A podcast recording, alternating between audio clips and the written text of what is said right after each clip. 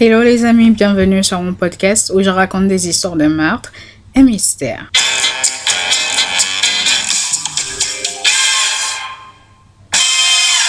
Pour les nouveaux bienvenus, je m'appelle Osnel et je suis là tous les mercredis et les samedis pour vous raconter les histoires les plus sordides, les histoires les plus what the fuck qui existent dans ce monde. Alors, petit disclaimer avant de commencer, je tiens à vous rappeler que ce contenu s'adresse à un public averti, ce contenu est déconseillé au moins de 12 ans. Alors, aujourd'hui, nous allons encore une fois parler d'un ado tueur. Je sais, on commence à les collectionner, mais il y en a autant que d'adultes tueurs. Nous allons donc parler de Isabella Guzman et du violent meurtre de sa mère. Alors, qui est Isabella Isabella Guzman. Isabella Yoon Hee Guzman est née le 1er juin 1995 et elle est la fille de Yoon Hee Hoy et Robert Guzman. Ses parents ont divorcé quand elle était encore petite. Ils ont refait leur vie chacun de leur côté. Donc euh, la personne qui nous intéresse en fait dans cette histoire, c'est sa mère. Donc sa mère a refait sa vie, elle a épousé Ryan Hoy.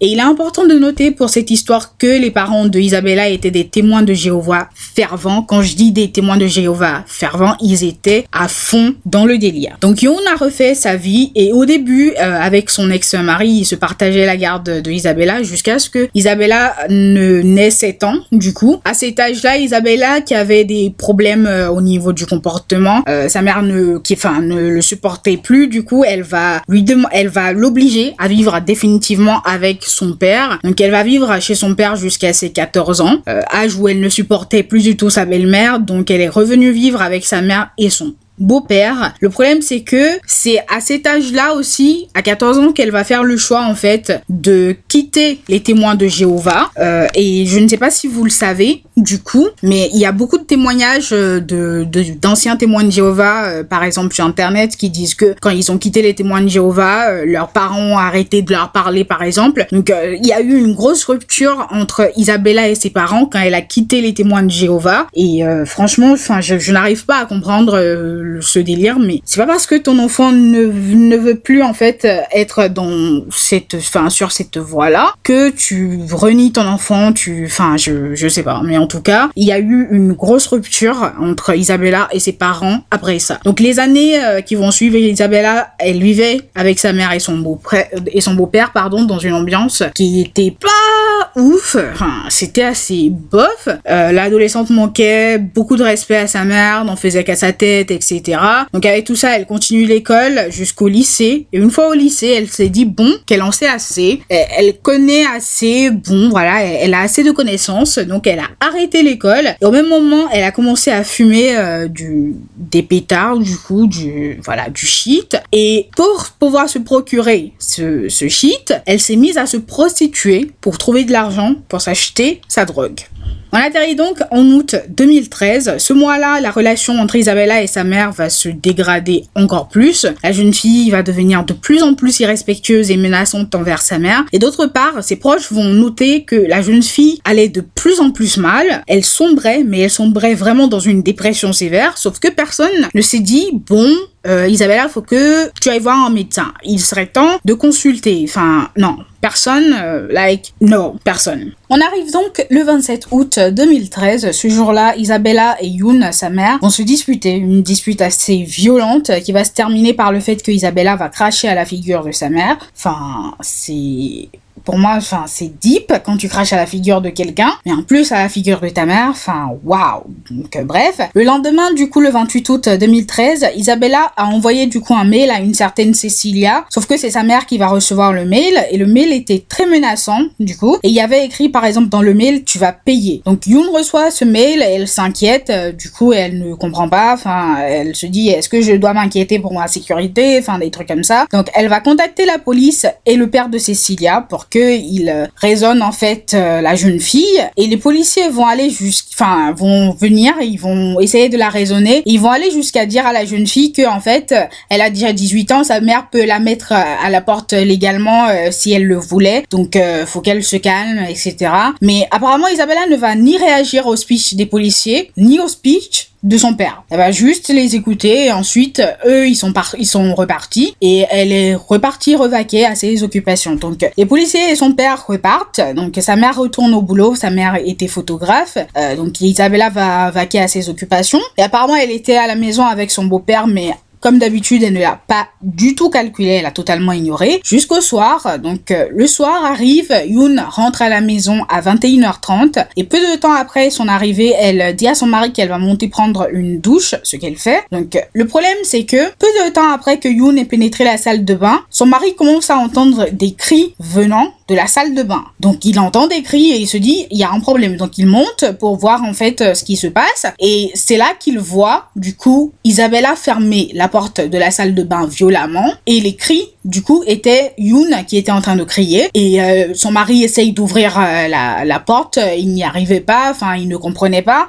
il se disait que la situation était sous contrôle jusqu'au moment où il va commencer à avoir du sang couler sous la porte et à arriver à l'extérieur. C'est là qu'il va se rendre compte que rien n'est sous contrôle du tout. Donc c'est là qu'il va contacter le 911 et il contacte le 911, il est au téléphone avec un opérateur et il entend toujours sa femme crier euh, jusqu'au moment où il entend dire Jéhovah et ensuite c'est un silence qui va suivre. Donc après ça, Isabella a ouvert la porte de la salle de bain et elle est ressortie et son beau-père va dire que quand il l'a vue sortie de la salle de bain, elle avait le regard complètement vide. C'est comme si elle n'était pas là en fait. C'est comme si voilà, il y avait rien dans son esprit. Elle, c'était vide. C'était complètement vide. Donc lui, il a couru dans la salle de bain pour aider sa femme. Donc Isabella est ressortie avec un couteau euh, ensanglanté et quand il entre dans la salle de bain, il voit sa femme euh, qui avait été poignardée plus de 79 fois au cou, au torse, euh, etc. Donc, enfin, l'opérateur au téléphone euh, lui dit bon bah essayez euh, du coup de la réanimer etc sauf que bah c'était impossible elle était déjà morte elle n'a pas survécu. Donc euh, Isabella du coup pendant que tout ça se passait elle est partie de la maison elle, elle s'est enfuie du coup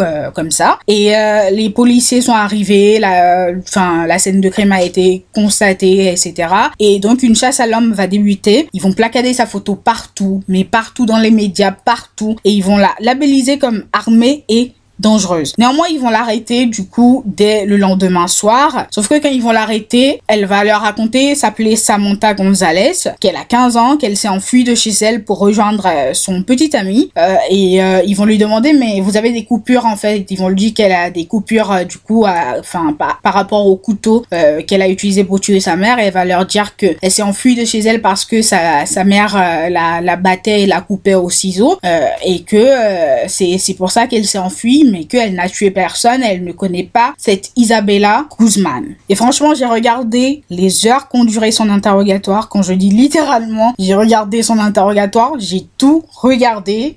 Franchement, j'ai, au bout d'un moment, j'en pouvais plus. Et quand j'ai, plus je regardais l'interrogatoire, plus j'avais envie d'aller gifler les policiers qui ont fait l'interrogatoire parce que c'était n'importe quoi cet interrogatoire. C'était n'importe quoi. L'interrogatoire était totalement borderline. C'était vraiment limite. Ils avaient l'air inexpérimentés. Euh, leur manière de diriger l'interrogatoire était complètement énervante. C'était c'était n'importe quoi. Ils arrêtaient pas, par exemple, de donner leur avis, euh, de faire des attaques personnelles. Enfin, c'était c'était un mode, euh, les gars. Enfin, je... en fait, tout ce qu'il ne faut pas faire en fait dans une enquête, j'ai pas compris. Donc, pendant l'interrogatoire, ils vont essayer en fait de lui faire avouer le crime. Le problème, c'est que elle ne va pas le faire une seule fois. Et si au bout de 10 minutes, vous vous dites que elle fait de la comédie. Elle se elle, elle enfin, c'est de la comédie quand elle dit qu'elle s'appelle Samantha. Au bout de 30 minutes, au bout d'une heure, au bout de deux heures, faut peut-être se dire que cette personne, soit elle a un problème psychologique, soit il y a, y a quelque chose. Parce que si elle était elle-même, je pense qu'elle aurait demandé un avocat dès le début. Ce qu'elle n'a pas fait. Parce qu'elle était convaincue de son innocence. Elle était convaincue qu'elle s'appelait Samantha Gonzalez, qu'elle avait 15 ans. Ils vont même faire rentrer son père dans la salle d'interrogatoire. Elle ne va pas faire reconnaître son père. Euh, enfin, quand on la voyait dans la salle d'interrogatoire, elle était calme en mode, euh, voilà, euh, je vais sortir d'ici. Enfin, j'ai rien fait. Et c'était, c'était, c'était n'importe quoi. Et les policiers, en fait, à aucun moment ils ne sont, ils ne se sont dit que cette personne souffrait peut-être de troubles psychiatriques. Du coup, ils vont, ils vont pas arrêter de la traiter de menteuse, de donner leur avis personnel. Enfin, c'était borderline l'interrogatoire. Donc après tout ça, elle a été arrêtée. ils vont d'abord l'emmener à l'hôpital pour soigné son bras, du coup. Ensuite, euh, elle a été arrêtée et euh, ils l'ont inculpée de meurtre au premier degré. Sauf que le 5 septembre 2013, elle a été emmenée devant le juge pour plaider et apparemment, il a fallu vraiment la traîner pour la sortir de sa cellule. Et une fois devant le juge, elle a pas arrêté de faire des grimaces jusqu'à la fin de l'audience. Enfin, il fallait pas être Einstein pour comprendre que cette personne n'allait pas bien psychologiquement en fait. Enfin, voilà. Donc, elle a plaidé, enfin, son avocat a plaidé non coupable pour raison de problèmes mentaux, car au moment où elle a tué sa mère, elle ne savait pas qu'elle était en train de tuer sa mère. Elle pensait qu'elle était en train de tuer une certaine Cecilia dans le but de sauver le monde. Et euh, le procureur aussi va aller dans ce sens-là. Ce que j'ai trouvé vraiment bien, c'est que le procureur, il, a été juste en fait euh, sur sur ce coup-là, et il va conclure son plaidoyer par euh, cette affirmation. Il va dire nous punissons les gens qui décident de faire du mal alors qu'ils savaient que c'était mal et qu'ils auraient pu agir différemment. Et dans ce cas particulier, je suis convaincue que cette jeune femme ne savait pas distinguer le bien du mal et qu'elle n'aurait pas pu agir différemment de ce qu'elle a fait, étant donné la schizophrénie et les délires paranoïaques, les hallucinations audibles et visuelles qu'elle traversait. Franchement, rien ne résume mieux la situation. Donc avec tout ça, le juge va accepter le plaidoyer de non coupable pour raison de problèmes euh, mentaux, mais il va il va pas la libérer en mode OK, voilà, tu peux repartir en mode tout va bien. Non, il va l'obliger du coup euh, à, il va l'enfermer tout simplement dans un centre psychiatrique. Elle y est enfermée depuis 2013 et du coup, pourquoi cette affaire est devenue populaire? Quand vous allez sur TikTok, vous tapez euh, Isabella Guzman, il y a plein de comptes fans, enfin les gens sont complètement tarés. Euh, et ça va devenir populaire en fait sur TikTok à cause de son comportement bizarre au cours euh, de l'audition devant le juge. Et euh, il y avait y a même des gens qui essayent de reproduire son comportement. Il y a un challenge qui fait que les gens essayent de reproduire son comportement devant le juge alors que la personne était vraiment en plein délit des enfin délire psychologique enfin je, je comprends pas. Donc avec ça les gens vont lui créer une fanbase du coup voilà les gens vont devenir super fans d'elle et elle aussi, elle va en profiter parce qu'en novembre 2020, elle va effectuer une demande auprès des tribunaux pour être libérée car elle euh, ne, enfin, pour elle, elle, n'était plus un danger ni pour elle ni pour les autres. Et pour le moment, en juin 2021, on lui a accordé des sorties supervisées pour aller en thérapie en dehors du centre et elle attend toujours une décision par rapport à sa libération totale. Du coup, euh, j'attends de voir ce que, bah ce qui ce que bah la, la justice va décider du coup. Mais c'est une histoire de dingue. Et personnellement je je cette histoire en fait je vais la conclure avec euh, ce ce c'est mon avis qui qui est peut-être pas l'avis de tout le monde. Ses proches ont ressenti le fait que elle sombrait dans la dépression. Et ça ça vient en fait c'est quelque chose que c'est son beau-père qui a dit ça. Il l'a constaté que chaque jour elle sombrait dans la dépression même si sa mère ne l'a pas vu parce que ils étaient tout le temps en conflit. Lui, il l'a vu. Qu'est-ce qu'il a fait pour l'aider? Est-ce qu'il a essayé de l'aider? Je ne pense pas. Je ne pense pas. Il n'a rien fait pour l'aider. Rien du tout. Et apparemment, ses amis vont confirmer, euh, du coup, mais les amis, qu'est-ce qu'ils, qu'est-ce qu'eux, ils peuvent bien faire? Mais c'est en fait la famille, c'est à la famille, en fait, de faire quelque chose. Euh, moi, en fait, je ne comprends pas ce principe de, en fait, de se mettre avec une personne qui a déjà un enfant. Si euh, cet enfant-là, tu penses que, bon, vu que c'est pas mon enfant, je, je m'en fiche. Je sais pas si c'est dans cet état d'esprit-là qu'il était, ou si c'était parce que, bah, en fait, Isabella n'était pas respectueuse. Mais même si elle n'était pas respectueuse, tu voyais, en fait, qu'elle était malade. Mais tu t'es dit, bon, c'est pas grave, je m'en fiche, c'est pas grave. Et en fait, pour moi, cette situation aurait pu être évitée. Ça aurait pu être évité. Yoon ne serait pas décédé si son beau-père avait fait quelque chose. S'il avait pris sa responsabilité, il s'était dit, faut que je t'emmène consulter. Il l'emmène consulter, les gens se disent, bon, il faut euh, l'hospitaliser pendant quelques semaines, pendant euh, quelques, quelques mois. Euh, et du coup, pendant son hospitalisation, ils auraient peut-être pu découvrir sa schizophrénie, il l'aurait soigné. Enfin, peut-être que Yoon ne serait pas décédé aujourd'hui. Je ne dis pas du tout que ce qui s'est passé, c'est de la faute du beau-père. Je dis juste que, en fait, le fait d'être resté silencieux et de n'avoir rien fait du tout, bah c'est pas non plus bien, quoi. Enfin, je, je ne trouve pas ça cool. Enfin, non. Et euh, si elle n'avait pas été schizophrène, du coup, et qu'elle souffrait uniquement de la dépression, euh, ok, en fait, lui, vu qu'il s'était dit, ok, bon, voilà, je la vois qu'elle sombre, mais je ne dis rien, il allait la laisser aller jusqu'à se donner la mort, en fait, très clairement. Parce que il, il a vu qu'elle sombrait dans la dépression et qu'il n'a rien fait du tout. Elle aurait pu être un danger pour elle-même. Enfin, elle était un danger pour elle-même et pour les autres. Enfin, je, je ne comprends pas ce principe-là de se mettre avec des gens qui ont déjà des enfants et de se dire que, euh, enfin, je, je ne comprends pas. Je, si, s'il était vraiment dans cette optique-là, je, je, c'est c'est dégueulasse. C'est, c'est dégueulasse et je pense que cette situation aurait pu être évitée s'il avait fait quelque chose au bon moment. Je ne dis pas que c'est de sa faute, mais s'il avait fait quelque chose, Yoon serait peut-être encore vivante. Malheureusement, elle est décédée à l'âge de 47 ans d'une mort méga, méga violente de sa fille, enfin des mains de sa fille, du coup, qui n'avait pas l'intention de donner la mort à sa mère, qui ne savait même pas qu'elle était en train de donner la mort à sa mère. C'est, c'est, ouais, c'est, pas drôle c'est quelque chose, en fait, ça, ça a brisé toute une famille pour rien, en fait. C'est pour ça que je pense que faut qu'on soit attentif envers nos proches, euh, envers euh, tout changement de comportement, euh, d'humeur, etc. parce que c'est important. Je pense que c'est important de, de s'impliquer dans la vie de nos proches c'est très très important de se dire bon voilà euh, j'ai constaté que il y a si si si si ça je pense que tu vas pas bien je pense que voilà enfin je, je pense que parce que en fait, à partir du moment où tu perds quelqu'un, c'est une douleur en fait qui ne s'efface jamais, vraiment, jamais. Moi, j'ai perdu mon parrain et ma marraine le jour de mon anniversaire en 2015. Dites-vous que c'est une douleur qui, en fait, en fait, ça, ça ne part jamais. J'ai arrêté de fêter mon anniversaire pendant des années. Enfin, ça a été difficile pour moi.